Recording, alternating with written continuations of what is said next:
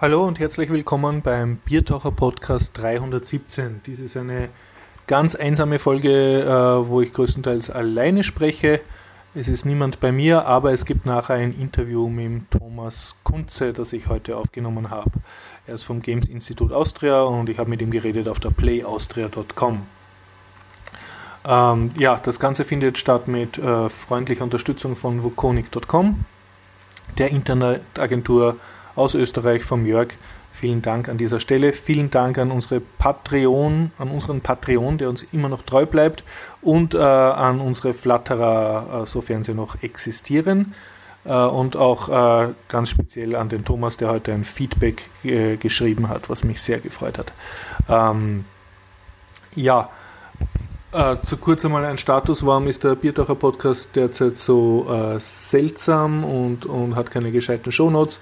Äh, hauptsächlich hängt das äh, mit mir zu tun und mit meinem derzeit noch immer etwas chaotischen Leben. Ich bemühe mich, dass der Biertaucher Podcast wieder normal in Schwung kommt. Wir haben äh, viermal aufgenommen im Sommer. Die Folgen sind auch online, sind sogar im Feed drinnen. Allerdings bin ich noch nicht dazu gekommen, mit Audacity, äh, Entschuldigung, mit, mit Auphonic drüber zu fahren, um, um die Störgeräusche zu dämpfen und äh, den Sound äh, zu verbessern. Also die sind von der Qualität äh, nicht so gut. Und es gibt auch noch äh, nur sehr rudimentäre Shownote-Seiten, wo im Prinzip nichts drinnen steht, außer eben der Link auf den MP3. Also es fehlt auch noch der OGG und der kleine MP3 zum Downloaden. Das Ganze wird sich hoffentlich in den nächsten Wochen wieder alles einspielen. Ähm, ich bin jetzt aber noch äh, eine Woche nicht in Wien, das heißt, da wird es wahrscheinlich auch keinen Podcast geben, außer es gelingt mir aus dem Ausland den Stefan und den Dennis fernzusteuern, dass sie selber einen Podcast aufnehmen und den dann auch publizieren. Wahrscheinlich geht es erst Ende September und Anfang Oktober wieder vernünftig weiter mit dem äh, Biertaucher Podcast. Ein anderes Problem ist, ich habe jetzt endlich äh, mich dazu aufgerafft, mein Doku-Wiki von Spielen Programmieren, äh, wo die Seite drauf liegt und wo auch der Biertaucher.at Seite drauf liegt, äh, das abzudaten mit neuem Thema. Sollte jetzt mehr mobile-friendly sein. Ähm, eins der Nebeneffekte ist, dass die ganzen Tags jetzt noch nicht stimmen. Das muss ich erst langsam alles wieder einrichten. Keine großen Arbeiten, nur äh, komme ich halt nicht so gescheit dazu. Weil es Arbeiten sind, die ich gerne mache und die haben natürlich die niedrigste Priorität. Ja, äh, was kann ich erzählen? Ich war ganz toller Lobbyist. Ich war auf Code Week EU in Brüssel. Äh, Code Week EU ist eine Lobbyorganisation, äh, eine europaweite, die das Coding oder den Programmierunterricht fördern soll. Äh, wir laufen alle so mit seltsamen orangen T-Shirts herum und das Ganze ähnelt ein bisschen einem Kult. Ich erzähle jetzt kurz, wie es dazu kam. Ich habe in Österreich mich letztes Jahr schon hineingesetzt in diese Code Week EU Meetings, wurde da netterweise eingeladen und das dann auch gleich mit der Andrea Meyer übernommen. Äh, ich bin jetzt also CodeWGU Ambassador für Österreich. Und ähm, ja, die CodeWeek hat eine CodeWeek-Woche, nämlich vom 7. bis 22. Oktober 2017, Hashtag CodeEU, EU großgeschrieben. Und da sollen halt dann ganz viele Aktivitäten europaweit äh, stattfinden, wie zum Beispiel kleine Codecamps oder ähm, kleine Game Jams oder kleine äh, Coding-Unterrichteinheiten an Schulen. Äh, natürlich gibt es auch andere Events das ganze Jahr über. Und wer so einen Event organisiert, zum Beispiel mit seiner Firma, mit seinem Code-Club, mit seiner Schule, bitte geht doch auf die Seite codeweek.eu und tragt ihn dort unter Events ein. Dann erscheint so eine super Map und da kann man ihn dann, äh, können ihn dann andere Leute finden und das verbessert also das, die Visibility und auch das Cross-Marketing. Wie gesagt, äh, ein Codeweek-Event muss nicht unbedingt in dieser Woche stattfinden, aber das ist halt das Ziel. In Österreich tut sich einiges. Der Christian Derndorfer und die Andrea Meyer sind da sehr rührig und versuchen eine Art Bus aufzustellen, der in Wien verschiedene Parks anfährt und dort dann Code, Coding-Unterricht anbietet. Äh, das Ganze passiert in Österreich zum ersten Mal, das heißt, wir werden sehen, wie das dann wirklich klappt. Abgesehen davon gibt es auch andere Veranstaltungen von diversen anderen Anbietern. Das alles findet man auf der Webseite codeweek.eu. Okay, und ähm, ja, ich wurde jetzt zum zweiten Mal sozusagen als Österreicher hingeschickt nach Brüssel. Da gibt es nämlich ein jährliches Codeweek EU Meeting. Und das Schöne daran ist, man bekommt dort die Spesen bezahlt. Das heißt, man bekommt einen Flug zweiter Klasse oder eine Bahnfahrt erster Klasse bezahlt hin und zurück nach äh, Brüssel und 100 Euro pro vollen Tag äh, für Hotel und äh, Taxifahrtkosten und andere Fahrtkosten, ähm, für die man auch keine Rechnung hinterlegen muss. also die 100 Euro Taggeld gehen sozusagen pauschal und ähm, also über zwei Halb, Halbtage sind das, glaube ich. Also es wird Übernachtungsgeld äh, gerechnet. Und äh, ja, das wird dann auch äh, aufs Konto rücküberwiesen. Das ist ein sehr bürokratischer Prozess. Ich habe letztes Mal ein sehr kompliziertes Dokument von meiner Bank holen müssen, nur das beweist, dass mein Konto auch mir gehört. Natürlich, äh, zuerst muss man sich diese Reisekosten äh, selbst vorausbezahlen und man kriegt es dann halt nachher rückerstattet. Ja, und heuer war ich dort und habe beschlossen, aus ökologischen Gründen und weil ich es ja eh gezahlt kriege, anstatt einem Flugticket äh, eine Bahnfahrt zu machen und bin dann 10 Stunden von Wien nach Brüssel gefahren mit einmal umsteigen. Und das muss ich sagen, war sehr schön, weil ich bin Intercity gefahren und der Intercity hatte in Deutschland zumindest WLAN. Das heißt, ich habe die ganze Zeit in einem Erste-Klasse-Stuhl herumgelümmelt und mit meinem Handy gespielt und gewhatsappt. Das war wirklich eine, äh, praktisch ein, eine Art kleiner Urlaub. Und äh, was ich auch erstmals wirklich ausprobiert habe, ist, wenn man erste Klasse fährt, hat man Zugriff auf die First Class Lounge. Und ich habe noch nicht ganz herausgekriegt, wie das wirklich funktioniert. Also diese First Class Lounge ist am, am Südbahnhof und auch in anderen Bahnhöfen eben so ein Raum mit bequemeren Sitzen und ähm, gratis Snacks und, und zum Teil auch Getränke. Und äh, ja, Fernseher und auch Internetverbindung gibt es dort. Und man ist halt nicht in diesem normalen Wartesaal. Man hat natürlich auch ein besseres Klo oder ein, zumindest ein eigenes Klo und ist, fühlt sich halt erstklassig behandelt. Und mein, meine Spekulation ist jetzt, wenn man dort in diese First Class rein will, muss man nämlich nur die Fahrkarte herzeigen und sobald die, der dort steht präsente ähm, Bahnbedienstete äh, sieht, dass man ein Erste-Klasse-Ticket hat, darf man auch in die First-Class-Lounge rein. Jetzt überlege ich mir, ob man da nicht Geld, viel Geld machen kann, wenn man einfach sich nur ein Ticket von Wien Südbahnhof nach Wien Meidling erste Klasse kauft und dafür Zugriff auf die Lounge hat und sich dort dann den ganzen Tag vollfuttert. Ja, also da muss ich noch ein bisschen recherchieren. Was ist am Codewig EU-Meeting äh, passiert? Äh, wir haben alle orange äh, Leiballen ausgefasst. Ich habe übrigens noch ein paar orange Codewig EU-Leiballen zu Hause. Ähm, und sehr viele Anstecknadeln, äh, so kleine Buttons äh, und auch ein paar Pickeln, falls sich jemand für das Material interessiert. Und ja, man trifft sich in einem Brüssel Schulnet-Gebäude. Ähm, ja, Brüssel hat übrigens eine sehr schlechte Hausnummerbeschriftung. Ich habe da ziemlich äh, mich verirrt, aber am Schluss das geschafft. Und man trifft sich da, das sind dann lauter Leute in orangen äh, T-Shirts und einige begrüßen einen, weil sie ihn schon vom letzten Mal kennen. Und die Chefin, das ist die Annika aus Schweden, die ist sehr energetisch und leitet dann dieses Meeting gleich einmal mit ein paar Aufwärmspielchen. Und ähm, ja, und dann wurde sozusagen gesagt, ja, wir machen jetzt ein Speeddate, wir, äh, wir stellen uns in zwei Kreisen auf und ihr habt genau zwei Minuten Zeit, um euch von euren gegenseitigen nationalen Code Week ähm, Aktivitäten zu erzählen und diese zwei Kreise haben dann so sich gegeneinander gedreht, also man hatte nach zwei Minuten wieder einen Wechsel gehabt. Und das war ganz interessant. Äh, mich interessiert das durchaus, was andere machen, aber das ganze, der ganze Spaß war nach zehn Minuten dann schon wieder aus. Also man hat gerade mit zwei Leuten vielleicht reden können und dann war schon die nächste Aktivität.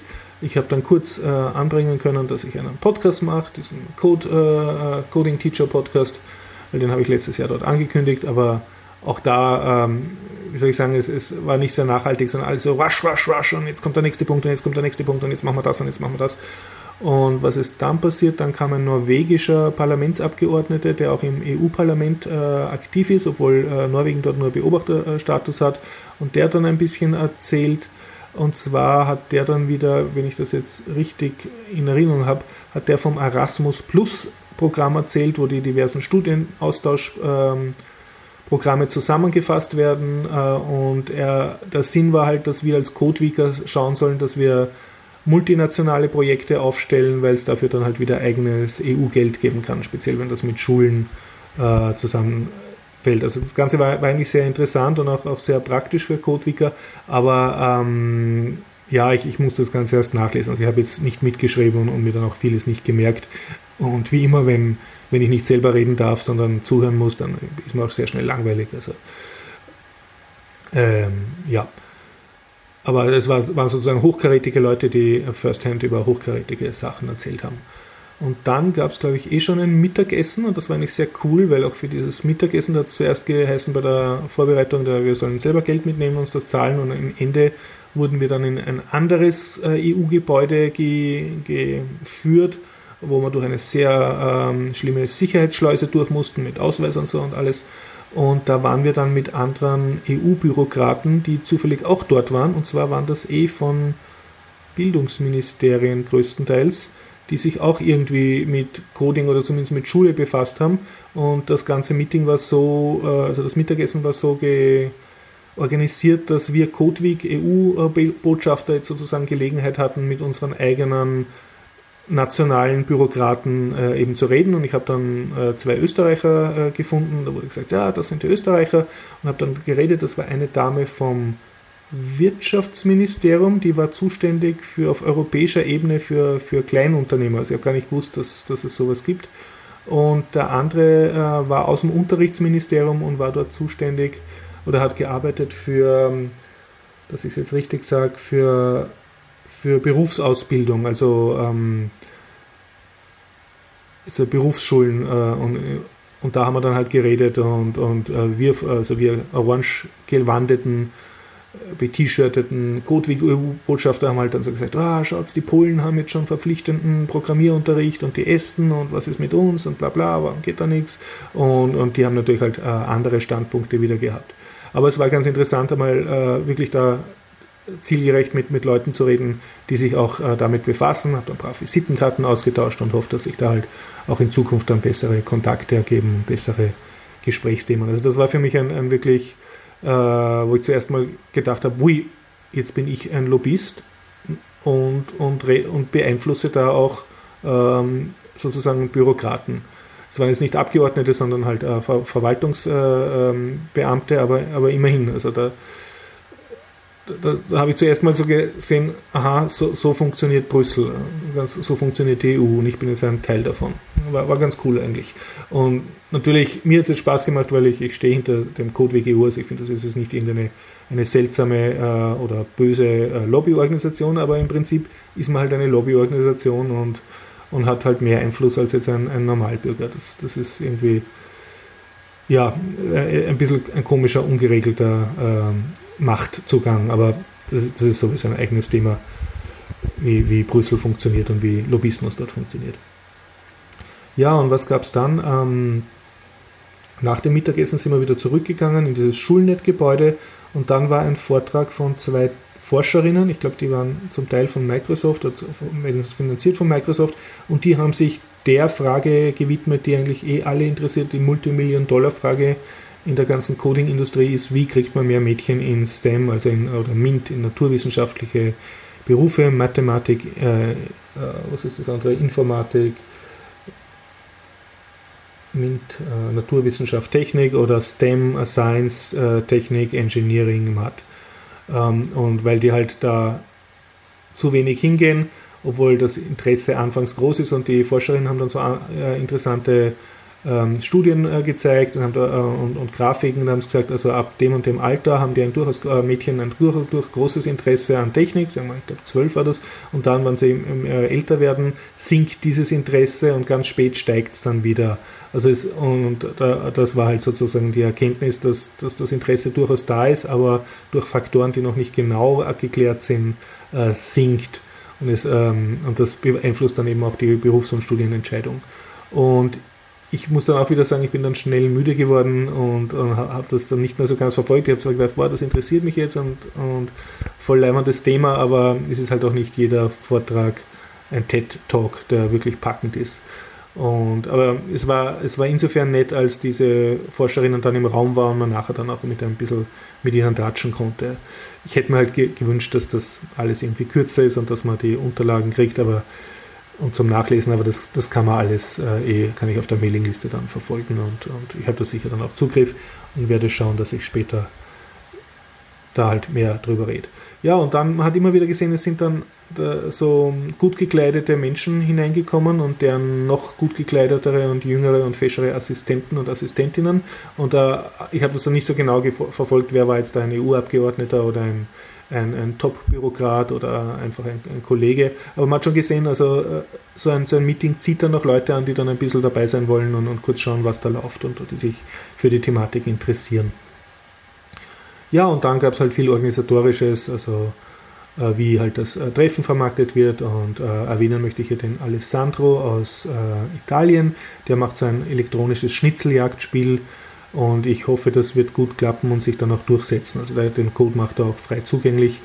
Und das ist dann so ein, eine elektronische Schnitzeljagd, wo man in, wo man, wo Gruppen oder Teams dann äh, Programmieraufgaben lösen und zusammenarbeiten müssen. Also es hat, hat ganz gut geklungen und er hat das, glaube ich, in Italien schon ein paar Mal gemacht und das äh, deployt er jetzt europaweit. Für mich war schön, dass ich einige andere äh, Codewig EU-Ambassadors, ähm, die ich letztes Jahr schon getroffen habe, wieder getroffen habe und dadurch verbessern sich dann natürlich die Kontakte, wenn man sich zum zweiten Mal sieht.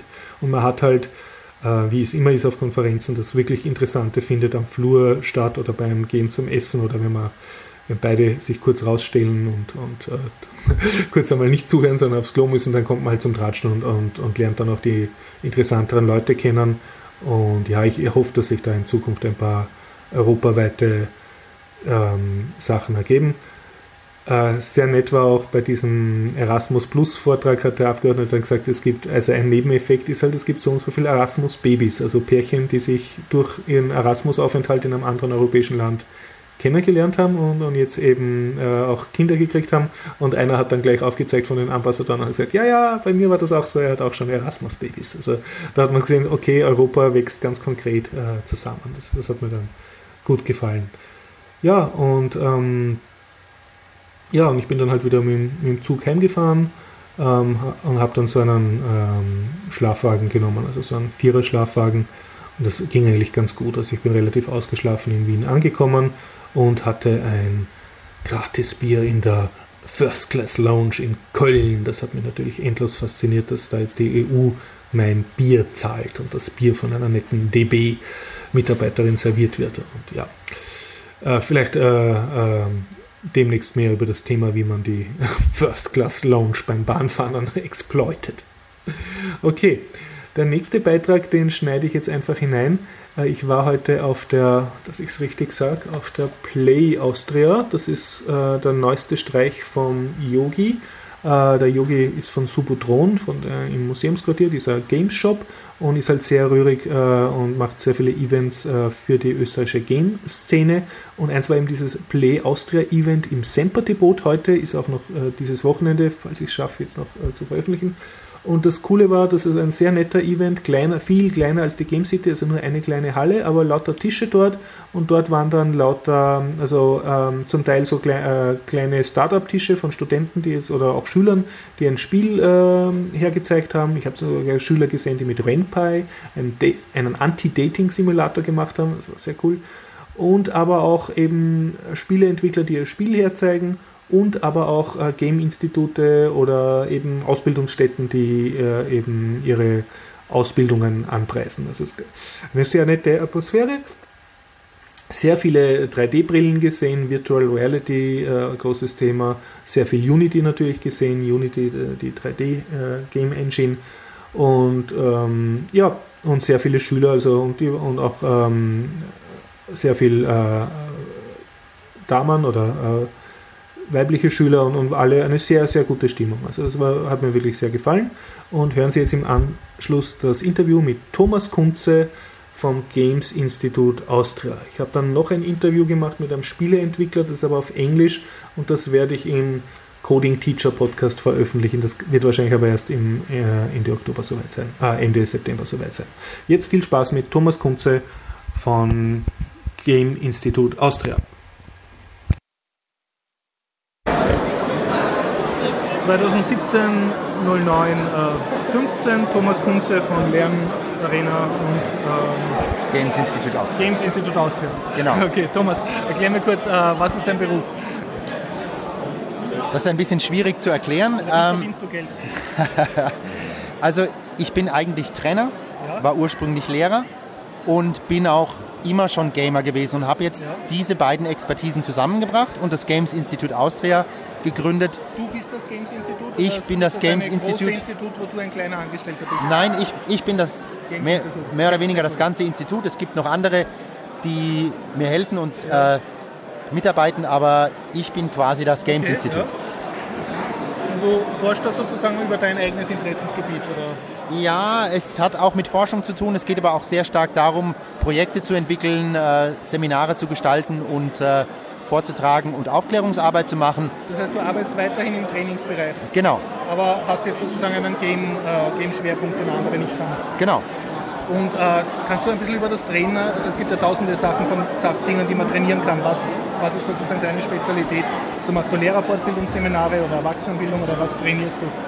Also Du bist du Psychotherapeut? Da bin ich eigentlich relativ offen. Ich bin ja. von der Ausbildung her ursprünglich mal Lehrer. Ja. Ähm, und äh, die Seminare und die Workshops, die ich anbiete, haben ganz, ganz viele Zielgruppen. Es sind mhm. grundsätzlich mal Lehrer, das heißt, mhm. es geht um schulisches Lernen, es geht aber auch Lernen äh, außerhalb der Schule, mhm. das heißt in der Jugendarbeit zum Beispiel okay. auch sehr stark im Fortbildungskontext und es geht aber auch darum, mit Spielen zu kommunizieren. Also kann man sagen, du bist eigentlich ein, ein Pädagogiktrainer? Nein, absolut nicht. Ich, ich bin ein, ein äh, ein Spieltrainer. Ein Spieltrainer. okay, ja. Und dein Spiel bezieht sich extrem auf Computerspiele oder nicht unbedingt? Bist Nein.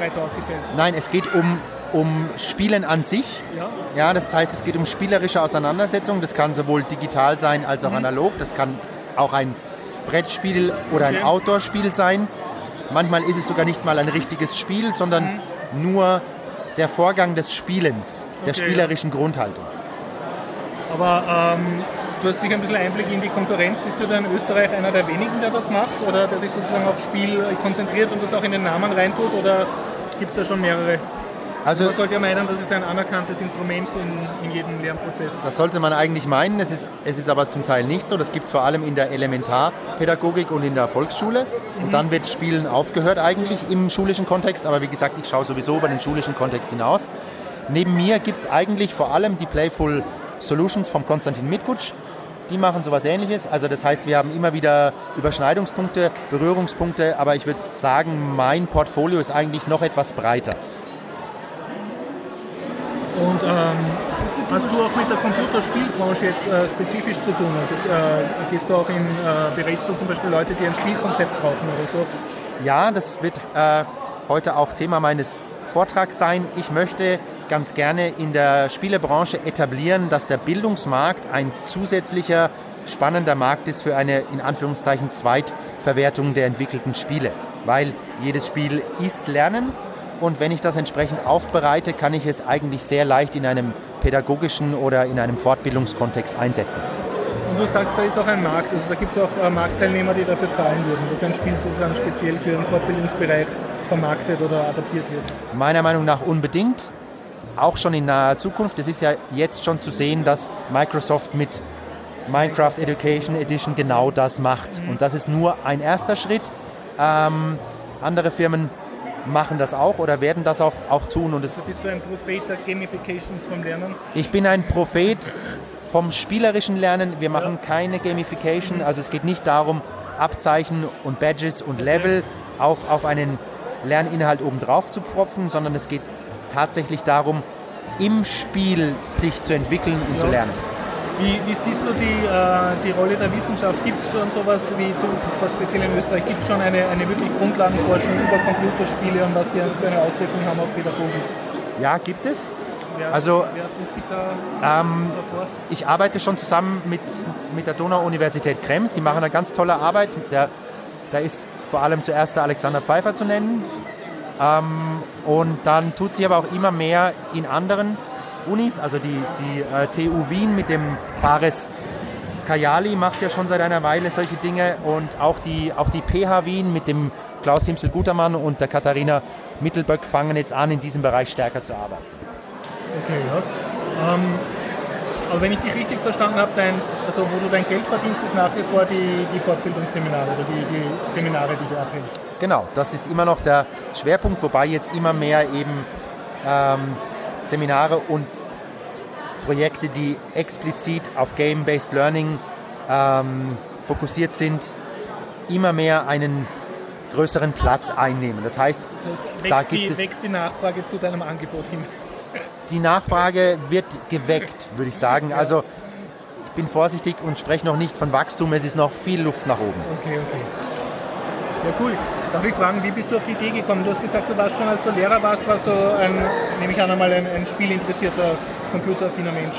Also ich war immer schon Gamer. Ich ja. bin, seitdem ich sechs Jahre alt bin, im Prinzip immer ein klassischer Gamer gewesen und dann bin ich Lehrer geworden und bin vor... Darf ich fragen, was für ein Lehrer? Volksschullehrer oder hast du Spezialisierung gehabt auf ein Fach? Ähm, Lehramt AHS, also das ja. heißt in Deutschland Gymnasium und Lehrer für Englisch und Deutsch. Ich bin okay, aber ja. zusätzlich auch noch Sprachwissenschaftler und Literaturwissenschaftler okay.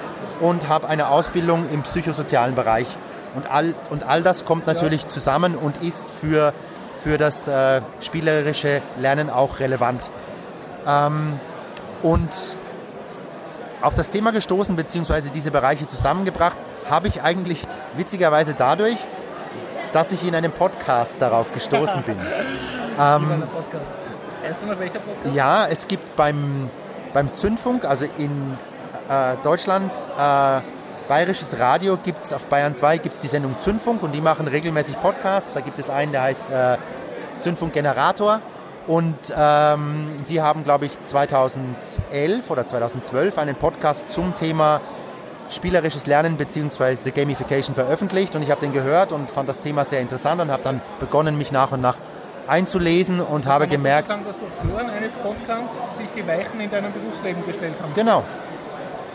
So, Als Podcast-Produzent taugt man das natürlich. So soll es sein, oder? Ja, cool. Wie kommst du jetzt zu diesem Tisch hier? Auf der Game Austria sind wir jetzt, ne? Play Austria.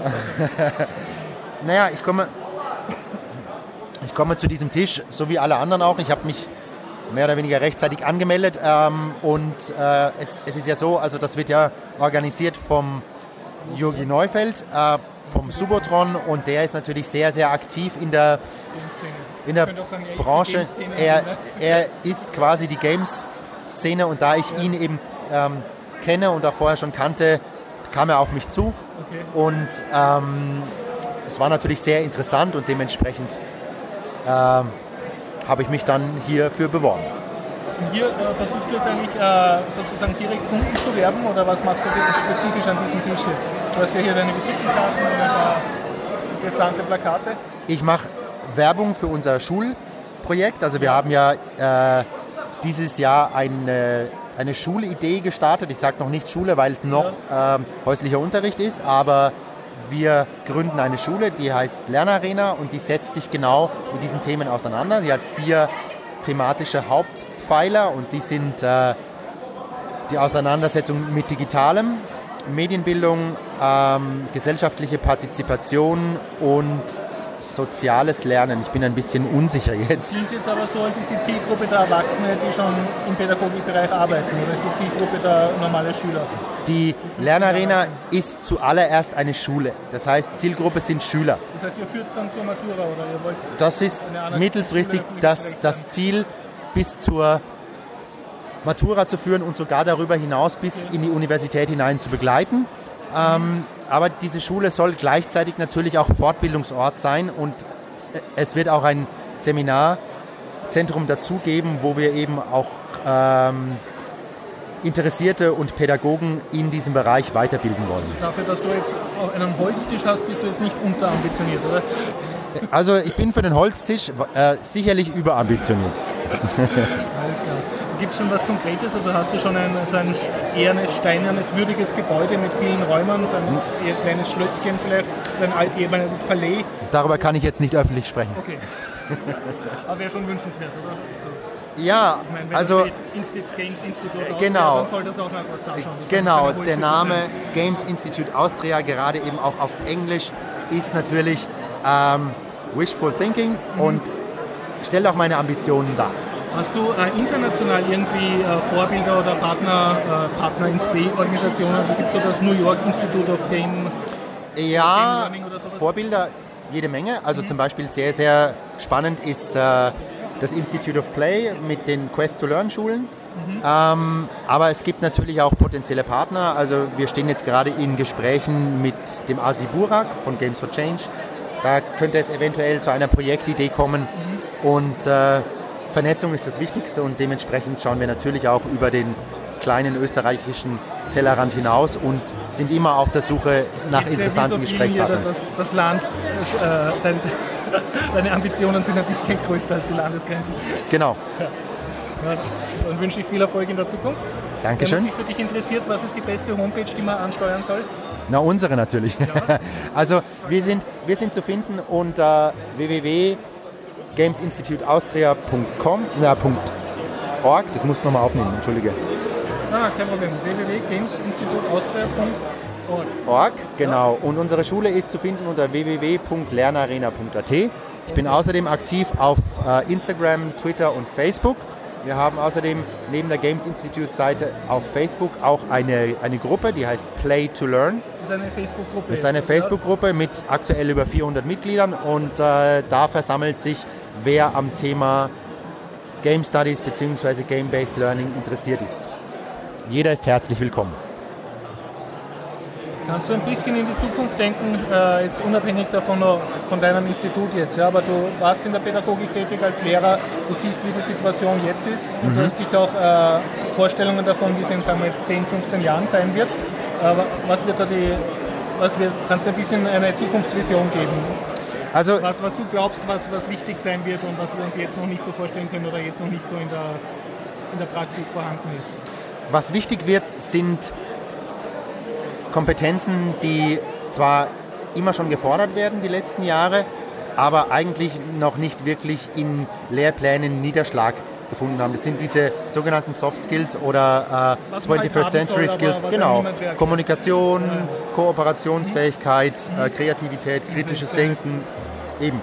Ähm, und das muss irgendwie in der Schule Niederschlag finden und muss abgebildet werden und das geht eigentlich am ehesten über einen spielerischen Kontext.